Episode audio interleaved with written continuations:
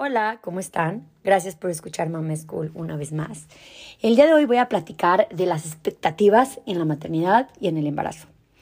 La verdad es que este es un tema que a mí en lo personal me importa mucho porque cuando yo fui mamá primeriza tenía muchas expectativas de mi bebé, de mi maternidad, de cómo iba a ser mi posparto y te das cuenta que todo, todo, todo lo que piensas es completamente diferente a la realidad. Para esto invité al especialista Sara Bromberg. Ella es psicóloga egresada de la Universidad Iberoamericana y tiene diplomados en terapia de juego, intervención y crisis y psicoanálisis infantil. Ella es apasionada de compartir información de salud mental de forma humana, cálida y responsable. Ella lanzó su Instagram, que es Reflexiones de Sar, para que la vayan a seguir, por favor. Y tiene experiencia dando talleres, acompañamiento emocional, asesorías de crianza y maternidad y también tiene experiencia como docente. ¿Cómo estás, Sara? Muchísimas gracias por aceptar esta invitación. Y gracias por la, por la presentación tan completa y por invitarme y por tener este espacio para las mamás que tanto se necesitan, ¿no? Porque eh, aunque pareciera que estamos más conectados y que con las redes sociales se abren puertas, pues también eh, muchas veces estamos aislados y, sentimos que lo que nos pasa no es algo que, pasa a todos, ¿no? Y creo que, darnos cuenta que aunque nuestras experiencias son pues muy, muy íntimas y muy personales, también son cosas como, como compartidas y humanas, ¿no? Y creo que esto aliviana y nos hace sentir no, solos y, y que podemos mejor, ¿no? Con la vida. Claro que sí, y sobre todo en este camino de la maternidad. Em, el camino de la maternidad es súper solitario, y, de repente siento que muy pocas personas cuentan todo lo duro y lo real de la maternidad y por eso de repente no te sientes identificada con nadie. Pero para eso está este podcast, mamis, para que sepan que somos muchas las que tenemos todos estos sentimientos de duda, de miedo, de incertidumbre. Y para eso tenemos especialistas como Sara que nos vienen a sacar de muchas dudas como es este tema tan importante. Gracias, gracias Diana. Y sí, o sea, el tema de las expectativas, la verdad es que es algo que como seres humanos siempre lo tenemos, ¿no? O sea, eh, no nada más en la maternidad o en la paternidad, sino toda la vida, ¿no? Cuando formamos una relación con alguien, eh, una relación de pareja o una amistad o hasta una relación profesional en el trabajo, siempre hay expectativas que, que tenemos hacia los demás, ¿no? O sea, cómo queremos que nos traten, cómo queremos que sean, cómo esperamos que va a ser la relación, o sea, las expectativas, eh, y lo quiero, lo quiero decir ahorita que estamos empezando, eh, como para que partamos de ahí, ¿no? O sea, las expectativas es algo que es muy humano y es algo que por naturaleza eh, somos así, ¿no? O sea, algunas personas como yo, por ejemplo, ponemos expectativas muy altas hacia los demás y hacia nosotros mismos y, y bueno, como vamos a hablar más adelante, poner expectativas muy altas, pues va a hacer que nos decepcionemos más y que nos frustremos más y que nos cueste trabajo no aceptar la realidad y las cosas tal como son, pero las expectativas siempre van a estar ahí y son algo natural. Okay.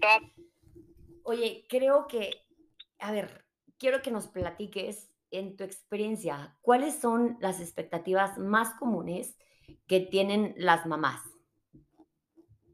Pues mira, las expectativas que las mamás tienen con la maternidad como, como este aspecto de la vida, ¿no? De criar hijos, de volverse madres, pero también como con el hijo o la hija que, que van a tener, son como expectativas que vienen de, de ideas o de fantasías o, o de sentimientos que, que, que, las mujeres tenemos desde que somos muy chicas, ¿no? Y que, y que, bueno, si queremos ser mamás, eh, nos, nos, nos, planteamos y pensamos, ¿no? O sea, conforme vamos creciendo, no sé, estamos pensando, no, cuando yo sea mamá, yo voy a hacer esto con mis hijos así, pero no lo voy a hacer de tal forma. Este, yo quiero ser una mamá, no sé, alivianada o una mamá más estricta. Eh, y bueno, y también, eh, claro que conforme vamos creciendo y tenemos más experiencia de, de vida, pues esas expectativas pues van cambiando y cuando conocemos a nuestra pareja, que, que podría ser el papá de nuestros hijos, también se mezclan ahí, ¿no? Las ideas que él eh, que, o ella pueden tener como, cómo, eh, cómo se imaginan, ¿no? que van a ser sus hijos y cómo serían ellos también en este, en este rol. Pero sí, sí son ideas que, que, que las mujeres vamos teniendo eh, a lo largo de la vida mucho antes de, de tener hijos, ¿no? O sea, desde que te veo de, de algún... ¿Tú consideras que las expectativas son como ideas preconcebidas de lo que va a ser nuestra maternidad? O sea, como idealizar algo. Mira, en la parte de que, de que son ideas preconcebidas, pues sí, o sea, eh, lo entendemos como que son ideas que pues pueden tener, ¿no? O sea, orígenes que a lo mejor no son de nosotros mismos, o sea, porque a lo mejor... Ok. Este... Perfecto. Oye, y por ejemplo, ¿cómo pueden las mamis eh, lidiar con la frustración de no poder cumplir esas expectativas que tienen? Por ejemplo, no sé, siento que ahorita está de que es súper de moda, no, que la lactancia materna exclusiva, ¿no? Y de repente las mamis tienen esa expectativa de poder tener esa lactancia este, perfecta y ya sabes, o sea, la mami que sale de que dando pecho y feliz y o de, por ejemplo, tener un parto natural. ¿Cómo de repente lidiar con eso que la mamá se siente frustrada porque no cumplió esas expectativas? Sí, mira, o sea, creo que lo primero, y, y platicando contigo al principio me dijiste, ¿no? Que, que para ti importante como tener una maternidad consciente. Y, parte de eso, de tener una maternidad consciente, es darnos cuenta que como mujeres tenemos una historia, ¿no? Y que nuestra historia, eh, a lo mejor, no sé, a lo mejor a ti tu mamá eh, te dio te dio pecho o te dio fórmula o tu mamá y tu papá te educaron de cierta forma eh, y y en tu círculo social, ¿no? También hay como ciertas expectativas, a lo mejor en tu grupo de amigas todas son muy de la idea de colecho, lactancia, parto natural o no, o al revés, o piensa en tus ejemplos, ¿no? Como no, yo no voy a dejar a mis hijos usar aparatos electrónicos, yo no voy a dejar que mis hijos coman azúcar o sí. O sea, como muchas veces como que estas voces vienen de, de afuera, ¿no? Y, y estas expectativas, eh, pues habría que cuestionarlas, ¿no? O sea, ¿de dónde vienen, no? Si son algo nuestro o si son algo que viene de, de otra persona, o sea, generalmente pueden ser una combinación, ¿no? Porque pues al final nuestra voz propia viene de voces que escuchamos y, y del contexto social en el que vivimos. Y, y también creo que algo importante, eh, Diana, es como pensar qué hay detrás, ¿no? De esa expectativa, porque a lo mejor tú como mamá quieres lo mejor para tu bebé y a lo mejor en tu círculo piensas, por lo que te dicen, que, que solamente si lo amamantas, tu bebé va a tener lo mejor. O solamente si es parto natural, tu bebé va a tener lo mejor, pero, pero ¿qué tal si pensamos, no sé, a lo mejor no puedes amamantar o no quieres amamantar, porque también como mujer puedes decidir no amamantar, y a lo mejor cuando le das el biberón a tu bebé, creas ese vínculo y creas esa conexión y, y eso es lo que necesita tu bebé, ¿no? O sea, así. A ver, entonces tu tip sería como un poquito como, como silenciar las voces del exterior para pensar como realmente qué es lo que a ti te llena como mujer, como mamá. Sí, mira, creo que silenciarlas por completo es algo muy difícil. O sea, el primer paso sería darte cuenta de tus expectativas, ¿no? O sea, cuáles son. Ok. Porque no, no siempre estamos conscientes de cuáles son nuestras expectativas, ¿no? Sí, sí. Y ya que sabes cuáles son tus expectativas, a lo mejor eh, empezar a cuestionarlas, ¿no? O sea, pensar, a lo mejor, eh, no sé si quieras que te platique como de algunas expectativas que surjan en el embarazo y cómo, cómo las podríamos cuestionar. Sí, claro que sí, danos ejemplos, porque de repente siento que, como dices, igual las mamás no tienen claro eh, cuáles eran estas expectativas, pero de repente sienten un poquito frustradas y dicen, como, ¿por qué? Entonces, sí, danos unos ejemplos, por ejemplo, de las expectativas que tienen las mamás en el embarazo. Y mira, y primero este, también quisiera como eh, que reconozcamos que muchas de estas cosas nos pueden hacer sentir que somos malas mamás o que so, o sentir culpa. Pero vamos a intentar, eh, ahorita tú y yo que estamos hablando y, las mamás que nos escuchen, eh, reconocer esa culpa y tratar como de vivir con ella, pero también este, no quedarnos como ahí estancadas, ¿no? Porque, por ejemplo, eh, una expectativa muy común de la que creo que, bueno, esa yo creo que sí, mucha gente sí sabe, ¿no? O sea, dice, yo quiero que mi bebé sea niño o niña. Ok. Desde ahí, ¿no? O sea, siento que, que esa es una expectativa que, a ver, ahorita nos platicas tú, pero cuando te enteras que estás embarazada, pues ya piensas, ¿no? Mi bebé va a ser esto o lo otro. Yo, fíjate, este, pues tenía expectativa de que toda la vida como que pensé, ay, qué padre que mi hijo sea niño, ¿no? Y sí tenía esa expectativa. Mi primer, mi primogénito fue varón, ¿verdad? Entonces como que no tuve ese, ese como, como ese duelo, no sé, de, de, de haber, este, de no haber cumplido esa expectativa. Pero sí me imagino que para, para muchas mamás decir, o sea, pueden decir como, qué fuerte, o sea, que, que yo quería algo más y ahora que tengo, este, pues el otro sexo como que han de sentir esa culpa de no marches, qué mal agradecida, o sea, estoy embarazada, por ejemplo. Sí, sí, no esa culpa de decir como, bueno, tengo un bebé sano y eso, o sana y eso es lo que importa. Claro, claro. Y, y otra vez, estas expectativas de, del sexo del bebé vienen eh, de, de, la historia de la vida de, que tiene esta mujer, ¿no? O sea, de la relación con sus papás, ¿no? De, de, las dificultades que pudo haber tenido también como de cosas que, que quiere repetir, ¿no? O, que quiere evitar, o sea, yo no sé, o sea, así como a lo mejor tú, tú como mujer o alguna mujer o no sé, le cuesta más trabajo relacionarse con personas de, de cierto sexo, a lo mejor eso también, eh, pues, sí, influye, influye, claro. Yo, por ejemplo, este, pues no tuve hermanos.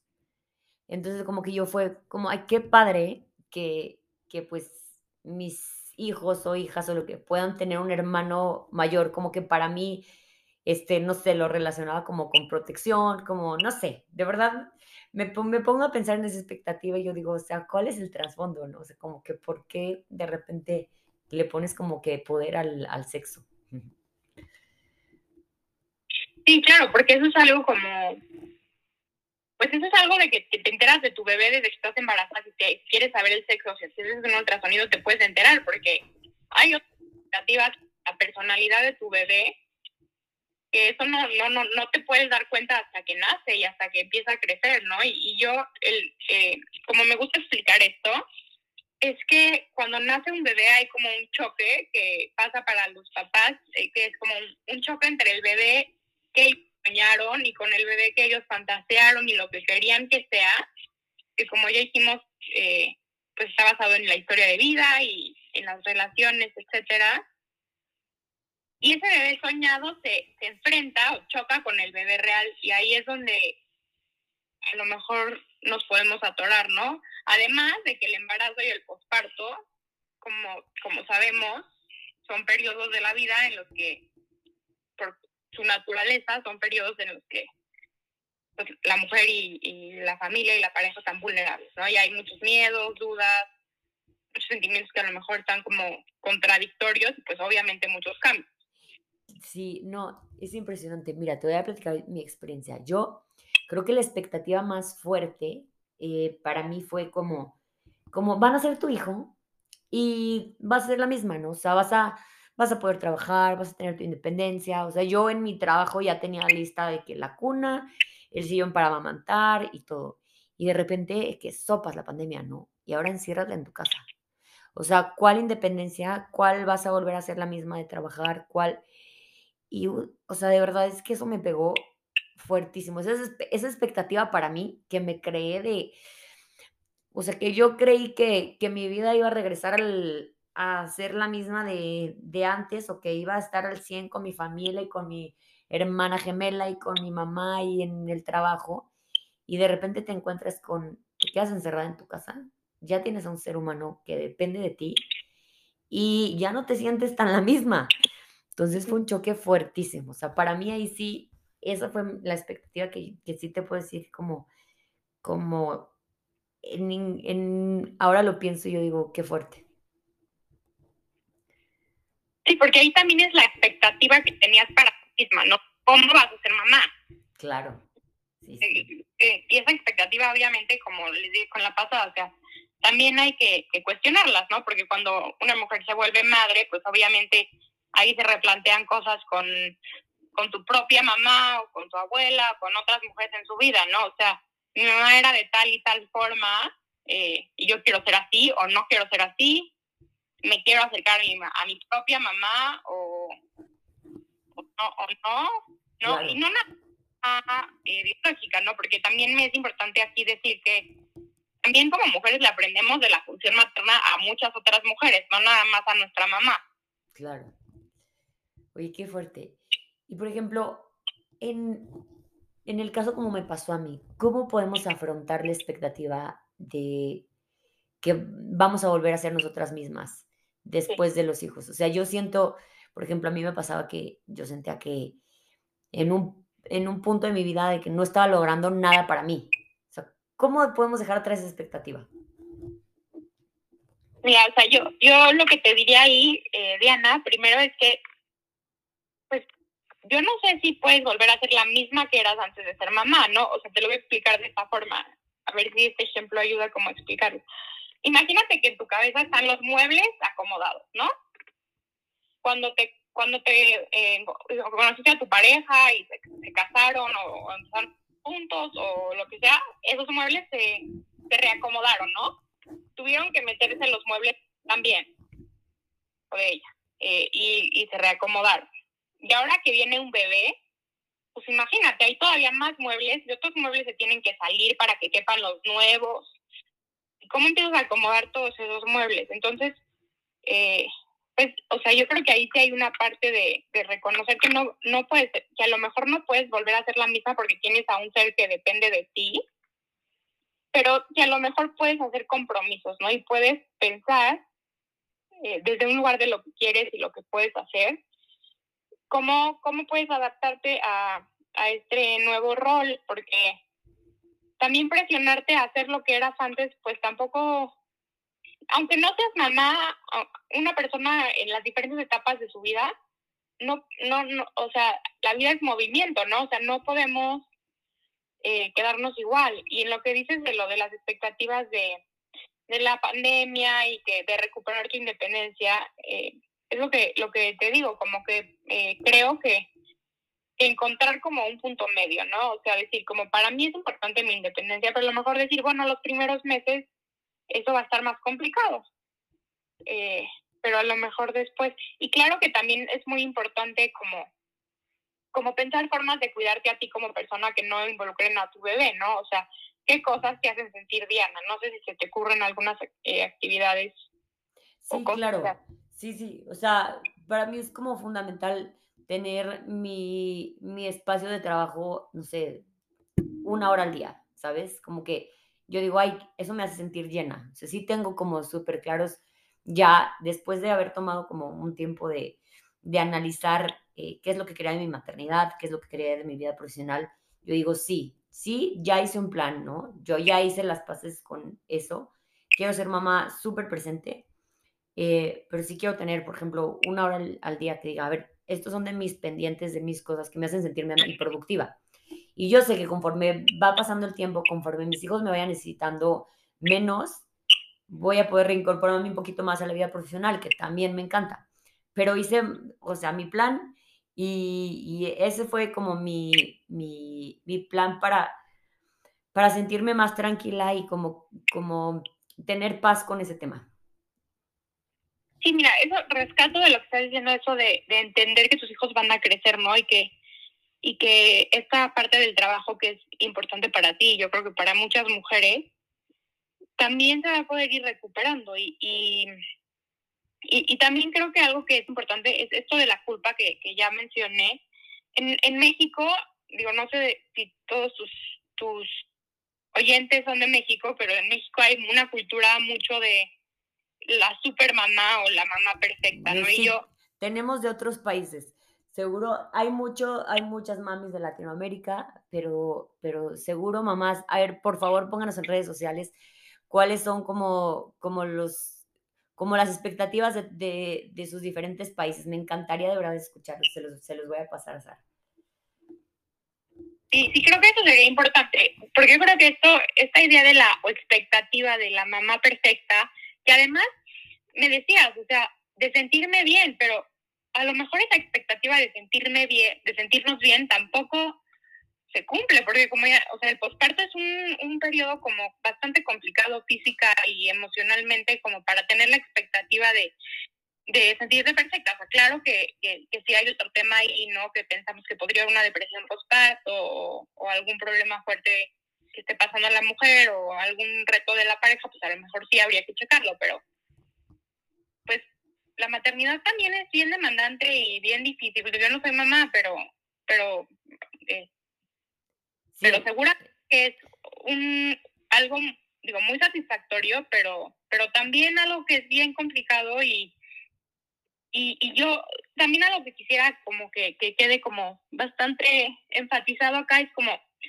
eh, hay, hay un psicoanalista que dice que los niños no necesitan una mamá o un cuidador perfecto, ¿no? Necesitan una mamá suficientemente buena. Y creo que, que eso es una frase que yo he aplicado a mi vida eh, cuando hago un trabajo, cuando hago una rutina de ejercicio, cuando voy a entregar algo, cuando tengo una relación con alguien. Eh, creo que dejar esa idea de perfección y decir, lo que necesito es algo suficientemente bueno y lo que el otro necesita es algo suficientemente bueno y como mamá decir, no necesito un hijo perfecto, que se saque 10 en todo, que, esté siempre arreglado, que recoja sus juguetes siempre, que me obedezca siempre, que etcétera, etcétera, etcétera. Nada más necesito un hijo que sea suficientemente bueno y ahí también podríamos pensar, bueno, pero ¿qué es ser bueno? ¿No? O sea, ahí también hay otra expectativa. Wow, eso está muy fuerte, porque lo suficientemente bueno pues varía, ¿no? Dependiendo de cada persona. Pero también tengo una, una pregunta súper importante. Em, ¿Cómo de repente luchas con las expectativas que, que, que te imponen los, los, familiares, ¿no? Esas, esas voces ex externas que de repente sí influyen mucho en ti. No sé, de repente la suegra o tu mamá. O, ¿qué, qué haces con todas esas expectativas? Dices en general, ¿no? Con la maternidad. Sí, bueno, no, yo digo con la maternidad, o sea, siento como que, como que de repente sí estamos escuchando mucho esas voces de las personas que influyen mucho en nosotros.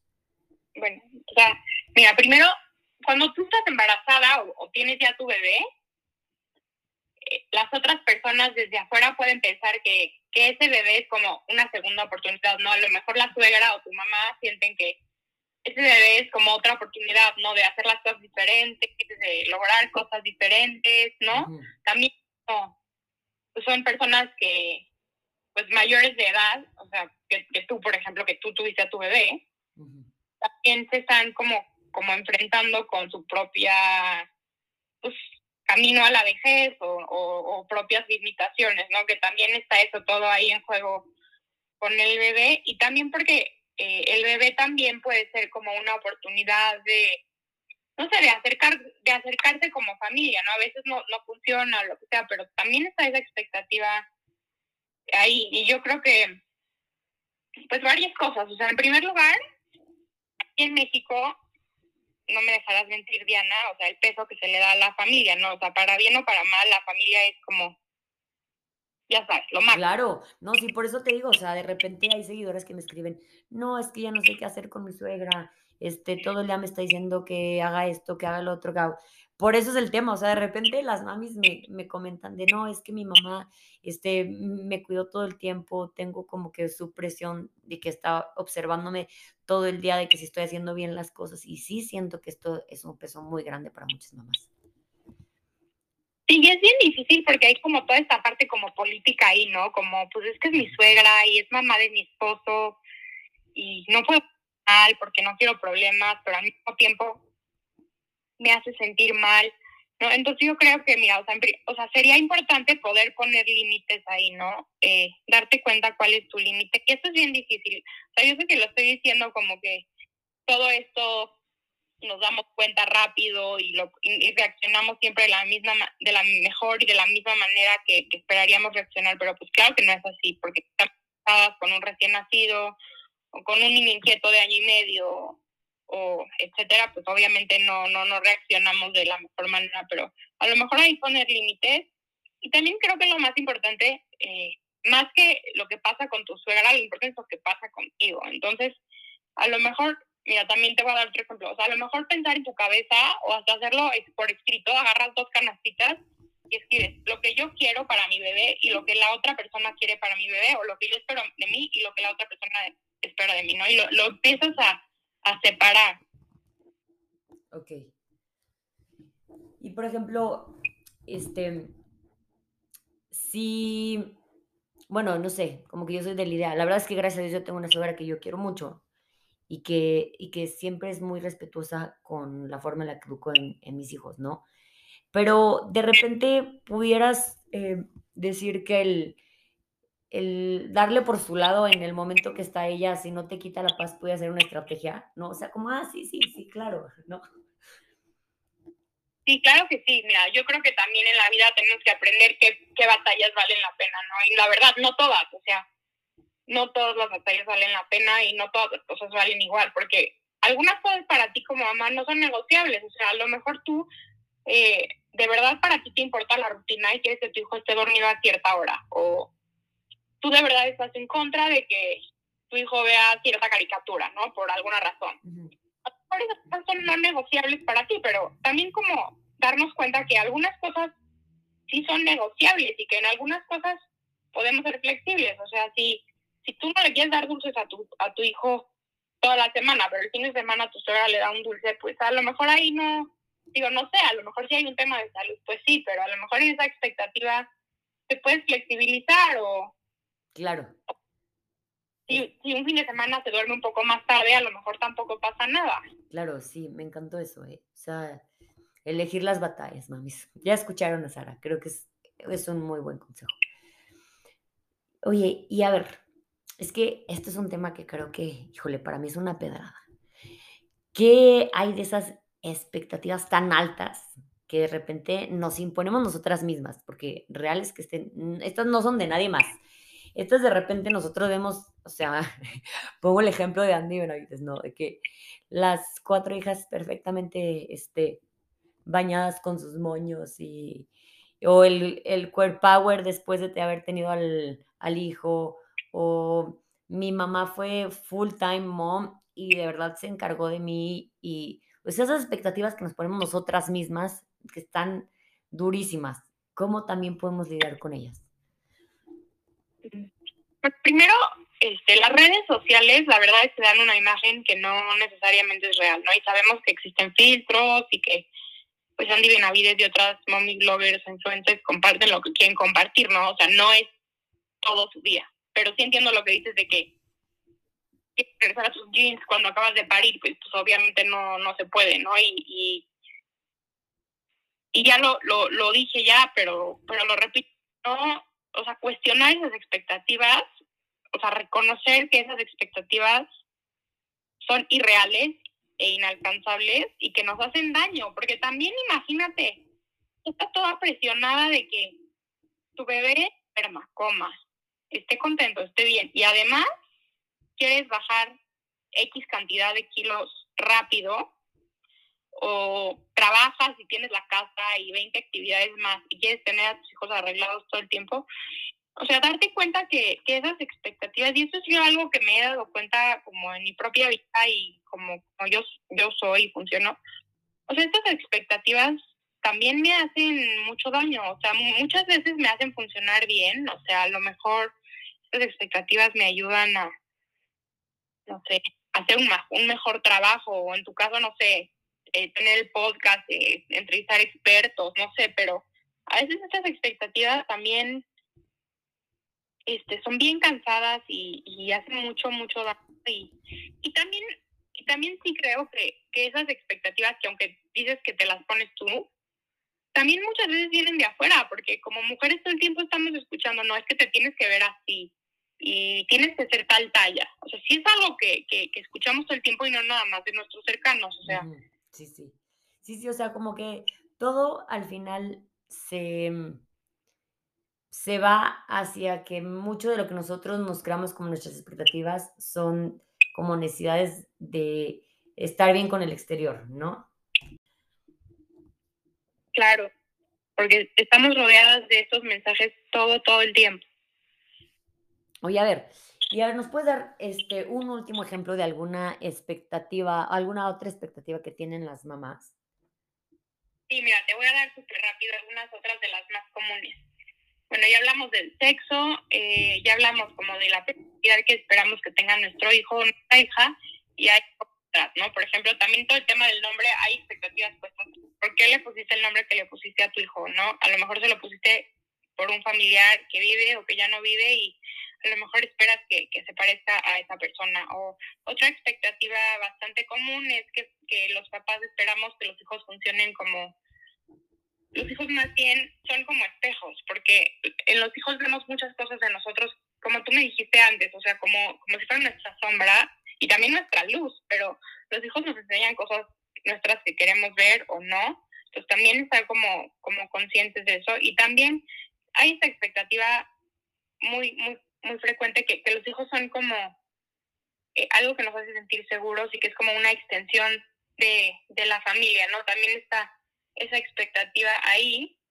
Y a lo mejor, como te decía, de qué pasa como con la suegra o con tu mamá, como que con los hijos está como este deseo de, de poder eh, cumplir o no cumplir no ciertas metas. Y, y a veces también ah, ocurre y con eso hay que tener cuidado porque eso generalmente no acaba bien pensar que que los hijos son como una solución no a un problema y a lo mejor un hijo te ayuda a, a crecer, a ser mejor persona, etcétera, pero no, pero un hijo tampoco es que por el simple hecho de tener un hijo, este problemas se te van a, solucionar. Claro, qué fuerte lo que acabas de decir. Justo pensé, leí un libro que se llama Tu hijo, tu espejo, de Marta Alicia Chávez, y es fuertísimo las expectativas que nosotros le estamos imponiendo a nuestros hijos de, por ejemplo, o sea, ser conscientes de no ponerle expectativas a nuestros hijos de cosas que nosotros nunca pudimos realizar o de repente ponerle, no sé, las clases o todas esas cosas que nosotros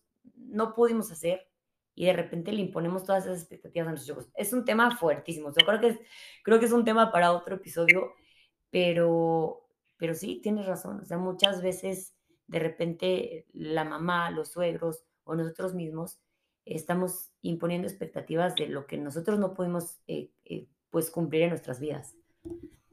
Y además porque la maternidad y la paternidad te, te, ponen en contacto con quién fuiste tú de niño, ¿no? Y tus heridas de niño, porque a lo mejor si de niño, no sé, fuiste bulliado, a lo mejor te da pavor que tu hijo sea bulliado y no sé, lo sobreproteges porque no quieres que sea bulliado o, o le pasas ese miedo a otros niños, ¿no? Eso es solo un ejemplo, pero pues sí es como esa, ese regreso o ese contacto como con tu niño interior, ¿no? Por decirlo así. No, no, bueno, este tema me encanta.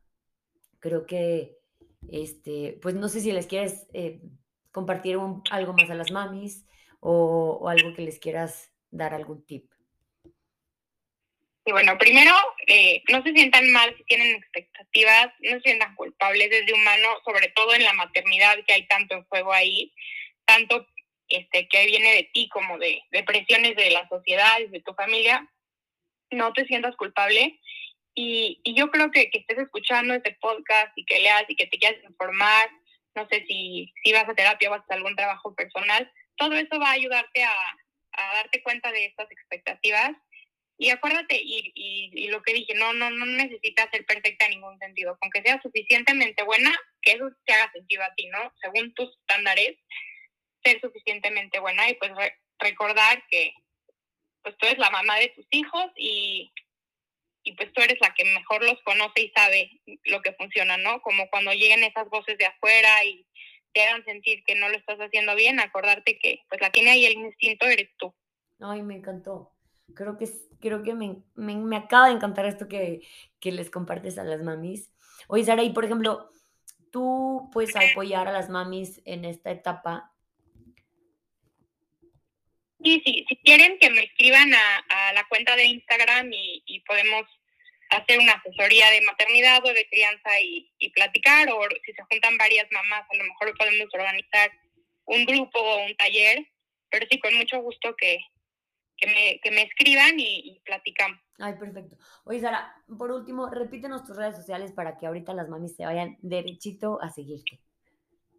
Sí, mi Instagram es arroba reflexiones de SAR S-A-R. Eh, y ahí pues con mucho gusto me pueden seguir, mandar un mensaje. Tengo mucho contenido ahí sobre, sobre diferentes temas de, de salud mental que a lo mejor también eh, les gustan y si necesitan recomendaciones de libros o artículos que he escrito o lo que sea también este, me escriben y con mucho gusto les puedo compartir este, estas referencias. Ay, qué padrísimo. Pues, mamis, ya saben, a pensar cuáles son las expectativas que tienen ustedes de su maternidad, las que les hacen, como dijo Sara, las que les hacen sentido a ustedes. Y este es un tema súper bonito que nos tenemos que poner a, analizar, a reflexionar, a ponernos a escribir. Y qué mejor que de la compañía de Sara. Muchísimas gracias de verdad por regalarnos su tiempo, Sara. Es em, algo que todas las mamis, que de verdad nos dejas pensando. Gracias. Gracias por la invitación, Diana, y gracias por escucharnos. Y pues cualquier cosa, aquí estamos. Mamis, les mando un abrazote, amor, paciencia y presencia. Compartan esta información. Sé que a muchísimas mamis les sirve mucho escuchar, sentirse identificadas con, con todos estos temas. Y les mando un abrazote. Espero que estén muy bien. Y gracias por escucharnos. Hasta la próxima.